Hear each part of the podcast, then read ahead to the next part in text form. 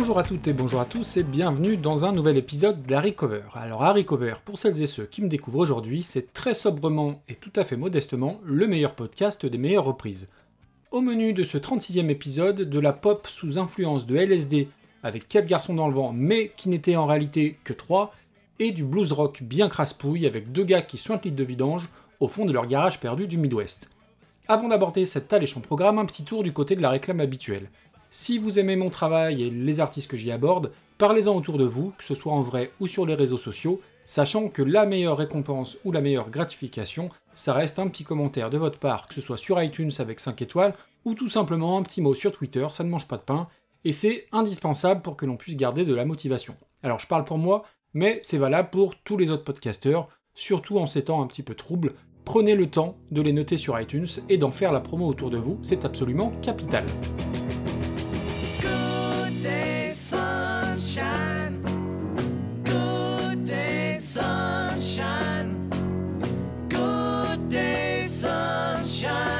Pour la version originale, vous aurez reconnu dans l'appellation 4 garçons dans le vent et dans la petite musique de fond, les Beatles. Et ça n'est jamais évident de se pencher sur leur travail qui est titanesque, tant c'est encore à ce jour, et j'en suis intimement persuadé, le plus grand groupe de l'histoire. Et quand je dis plus grand groupe, je ne parle pas de chiffre de vente, je ne dis pas non plus que c'est mon groupe préféré, je dis juste que c'est très certainement le groupe avec la plus grande influence, la plus grande importance historique et musicale de l'ère contemporaine. Alors non, je prends pas beaucoup de risques en disant cela, par contre, j'en prends davantage en proposant des reprises des Beatles, parce que c'est quand même assez casse-gueule, et il faut bien le dire, rarement au niveau de l'original. Je m'y étais frotté dans l'épisode 22 avec une reprise de Stevie Wonder, mais c'était somme toute un risque plutôt limité, puisque décemment, tout le monde adore Stevie Wonder. Mais avant d'aborder la reprise, retour à la genèse du titre original qui nous intéresse aujourd'hui et qui date de 1966.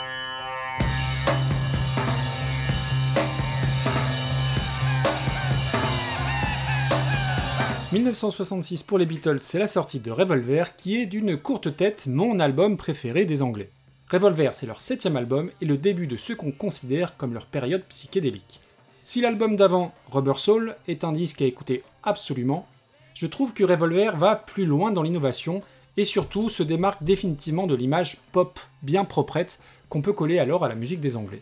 C'est à cette période qu'ils vont s'éloigner de la scène, de toute façon le public fait tellement de bruit qu'ils n'arrivent même pas à s'entendre jouer, et ils vont se transformer donc en petits requins de studio, expérimentant arrangements en tout genre, orchestration et autres bidouillages sonores. Bon, on verra juste après qu'ils ont aussi beaucoup expérimenté sur un plan, disons, plus, plus récréatif. Donc Revolver, c'est je trouve un des disques les plus novateurs de la musique moderne, et sans rentrer dans les détails, c'est un disque essentiel pour qui veut comprendre l'œuvre des Beatles à un moment charnière de leur discographie. Et pour illustrer cet album et l'épisode d'aujourd'hui, je vais vous parler de la dernière chanson enregistrée pendant les sessions de cet album, à savoir She Said, She Said.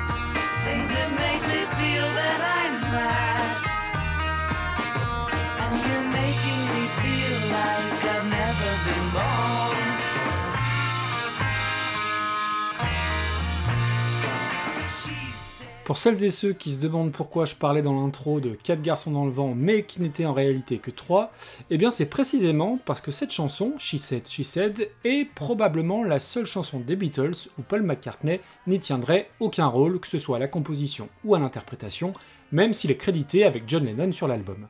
Pour sa participation, j'utilise le conditionnel car ça n'est pas réellement prouvé, mais c'est l'intéressé lui-même qui le dit. Suite à une énième dispute avec les trois autres, il serait sorti du studio et aurait laissé ses trois comparses enregistrer cette ultime chanson et la rajouter sur l'album juste pour faire le nom donc sur le disque Revolver. She Said, She Said, c'est évidemment pas le morceau le plus connu des Beatles, mais on l'a tous, je pense, entendu au moins une fois. C'est d'ailleurs le tour de force des Beatles hein, d'avoir composé des chansons tellement bien foutues, directes tout en étant super travaillées, et qui nous donnent l'impression de les avoir toujours connues. C'est quelque part un peu ma définition ultime de la pop, au sens le plus noble du terme. She Said, She Said, voilà, c'est 2 minutes 30 de pop ultra bien troussé, et dont l'origine tiendrait de la première fois où les Anglais ont touché au LSD, grâce, ou à cause, de l'acteur américain Peter Fonda, et dont la première phrase dans la chanson She Said I Know What It's Like to Be Dead serait une des sensations ressenties par George Harrison et qu'il aurait prononcé suite à sa première prise de LSD, John Lennon l'ayant simplement adapté au féminin, peut-être pour s'en dédouaner un petit peu justement. Comme quoi, et loin de moi l'idée d'en faire la promotion, hein, bien évidemment, mais on doit quand même énormément de bonnes chansons à la consommation de drogue, et ce ne sont pas les Beatles qui vont me donner tort.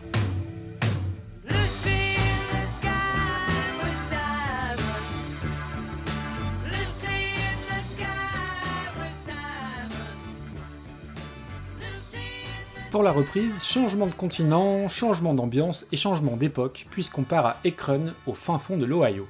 En soi, la ville d'Akron n'a absolument rien d'intéressant, c'est une ville américaine comme il en existe des centaines d'autres, sauf qu'elle est la ville natale de la fondation du mouvement des alcooliques anonymes, elle est là, hein, l'info inutile et indispensable du jour, mais elle est aussi et surtout la ville d'origine d'un de mes anciens groupes favoris, à savoir les Black Keys.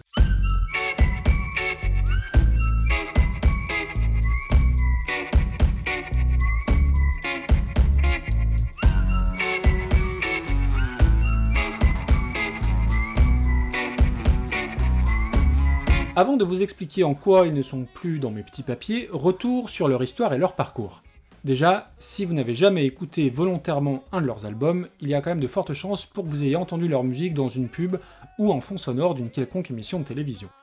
Les Black Keys sont deux, Patrick Carney à la batterie et Dan Auerbach au chant et à la guitare. Ce sont deux pouilleux du Midwest qu'on a souvent comparé d'ailleurs à un autre célèbre duo américain sorti à peu près en même temps, The White Stripes. Déjà, eux aussi sont un duo, ils ont ensuite en commun une provenance géographique en dehors des grands centres américains, l'Ohio pour les Black Keys, Détroit pour les White Stripes, ils partagent aussi un nom en The suivi de deux mots et possèdent un amour commun inconditionnel pour le côté vintage et analogique et des instruments de musique et des manières d'enregistrer la musique. Difficile d'aller plus loin dans les comparaisons, leur musique étant finalement assez différente et les deux leaders se détestant même d'ailleurs plus ou moins cordialement. Patrick Carney et Dan Auerbach se connaissent depuis la plus tendre enfance et vouent un véritable culte au blues underground américain. Leur premier album, The Big Come Up, voit le jour en 2002 et malgré une qualité intrinsèque vraiment très bonne, est un échec commercial sur toute la ligne. Les deux compères ne perdent pas la foi et plus que jamais, ils continuent de composer, de jouer ensemble inlassablement, et dès l'année suivante enregistrent Thick Freakness dans la cave de Patrick Carney en seulement 15 heures et sur un magnétophone 8 pistes.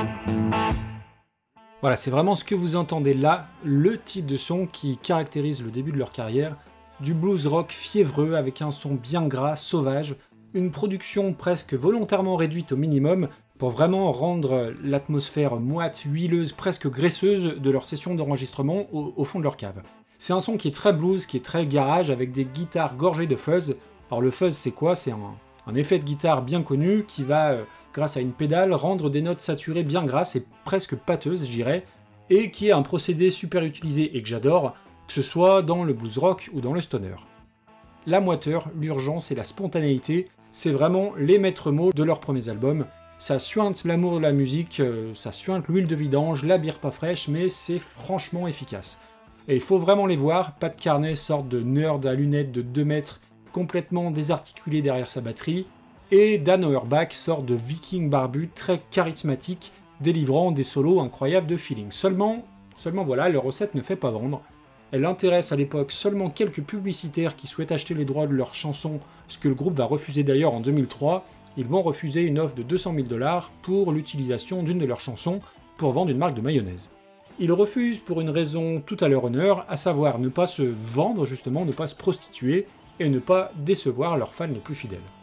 Malheureusement, plombé par les dettes et par le manque de succès financier très clairement, le groupe va céder en 2004 et vendra sa chanson Set You Free à la marque Nissan. C'est d'ailleurs assez ironique que malgré leur statut désormais de groupe complètement installé et ultra connu, ils continuent à vendre leur âme au diable et leur musique à des dizaines et des dizaines de publicités. Car voilà le cœur du problème me concernant avec ce groupe, les Black Keys, ils ont aseptisé leur musique au maximum pour la vendre la plus bankable possible si je puis dire, et le premier virage il est amorcé en 2008, où ils vont solliciter pour leur cinquième album qui s'appelle Attack and Release, ils vont solliciter l'aide du célèbre producteur Danger Mouse, et Danger Mouse est un producteur et un artiste reconnu, et qui est pour rappel celui qui est derrière ça.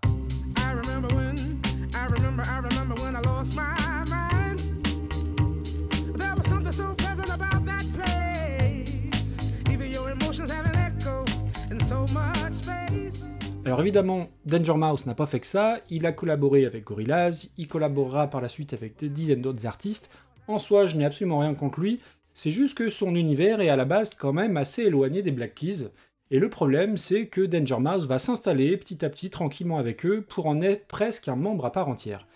Et peu à peu, tout l'aspect abrasif de la musique des Black Keys va être gommé par une production beaucoup plus léchée, par des arrangements bien plus présents, bien plus travaillés, qui vont rendre la musique du groupe certes nettement plus vendeuse, plus propre, peut-être plus directe, mais tellement moins spontanée et surtout moins sincère. Pour faire simple et utiliser une citation d'un philosophe bien connu, je dirais qu'à partir de là, leur musique va sentir un peu trop le savon et pas assez la foufoune. Désolé, c'est euh, la métaphore que je trouve la plus appropriée pour témoigner de ce changement de cap. Donc si le premier album de leur collaboration, Attack and Release, reste encore assez fidèle au son des débuts, ça n'est plus le cas pour l'album suivant, celui de la consécration, Brothers en 2010, et qui est leur premier vrai carton planétaire. C'est pas un mauvais album, hein, loin de là, on sent bien la volonté du groupe de, tenter de choper le petit gimmick ou le single ultime qui va bien. C'est à mon sens leur dernier vrai bon album, ou du moins album acceptable, et oui, El Camino, l'album d'après, va leur permettre, notamment avec la surexploitation, la surutilisation de l'affreux Lonely Boy, de mettre toute la famille à l'abri et de changer leur van crasseux en tourbus dernier cri et toute option. Et non, n'insistez pas, je ne mettrai pas Lonely Boy, même pas en fond sonore.